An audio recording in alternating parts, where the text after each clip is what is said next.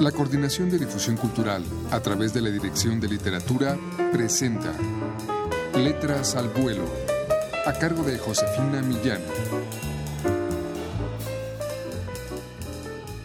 ¿Que por qué lo hice? Pues no les sabría decir correctamente el por qué. Nomás fue una necesidad, ¿ve? No, no lo veía como algo malo, sino más bien como algo, ¿cómo le diré? Justo, ¿no? Algo que tenía que pasar a huevo perdonando la expresión. Algo que tenía que empezar y seguir creciendo hasta que me detuvieran. Pero no sé, a lo mejor otras gentes lo hacen por otros motivos. Es decir, para mí no era importante robar, ¿ve? Sino solo emparejar las cosas. ¿Que cómo me decidí? Pues verá.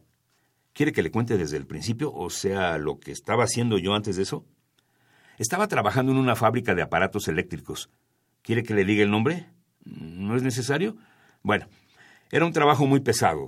Digo, se suponía que estábamos trabajando ocho horas, pero ¿qué ocho horas? Había días en que trabajábamos las veinticuatro horas del día. No le exagero, palabra. ¿Qué caso tiene ahora exagerar? Bueno, nos pagaba horas extras, pero era una miseria. De por sí el sueldo era miserable. Como armador, ¿ve usted? No era ni el salario mínimo. Yo no sé si la ley está enterada de eso, pero el caso es que no nos pagaban ni el salario mínimo, aunque lo que sea de cada quien, el patrón sí era buena gente con nosotros.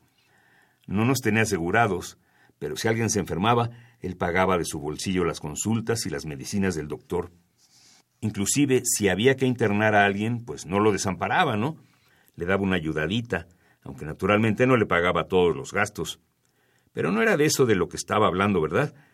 Le decía que trabajábamos muchísimas horas y en un ambiente muy aglomerado, ¿no? Lleno de gentes y el cuarto muy chico y el aire casi no se podía respirar porque el cuarto no tenía ventanas y hacía mucho calor. Pero ese, bueno, los primeros días sí estaba contento porque ya llevaba mucho tiempo que no trabajaba iba a buscar trabajo y en ningún lugar me daban, ¿no?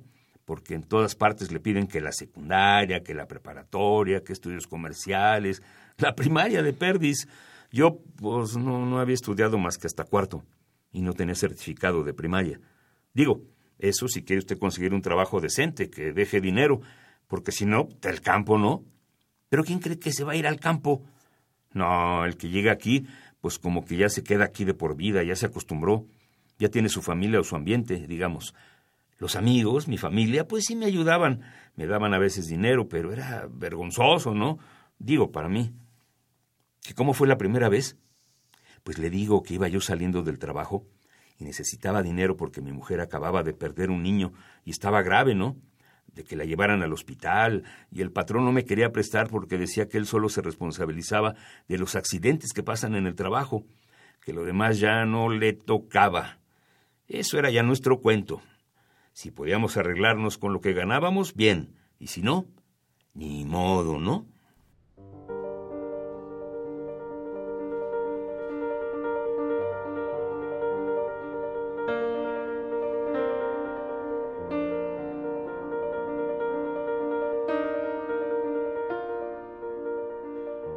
Escuchamos de Luis Zapata, él es uno de los narradores que integran el volumen 10 de Solo Cuento, la colección que edita la Dirección de Literatura de la UNAM, un fragmento del cuento titulado Una de Cal.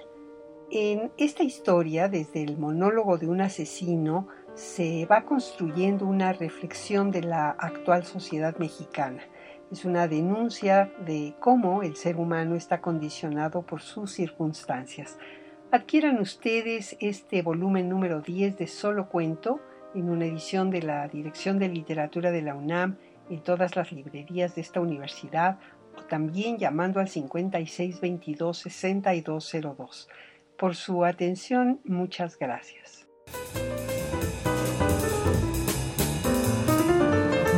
La Coordinación de Difusión Cultural a través de la Dirección de Literatura presentó Letras al Vuelo a cargo de Josefina Millán.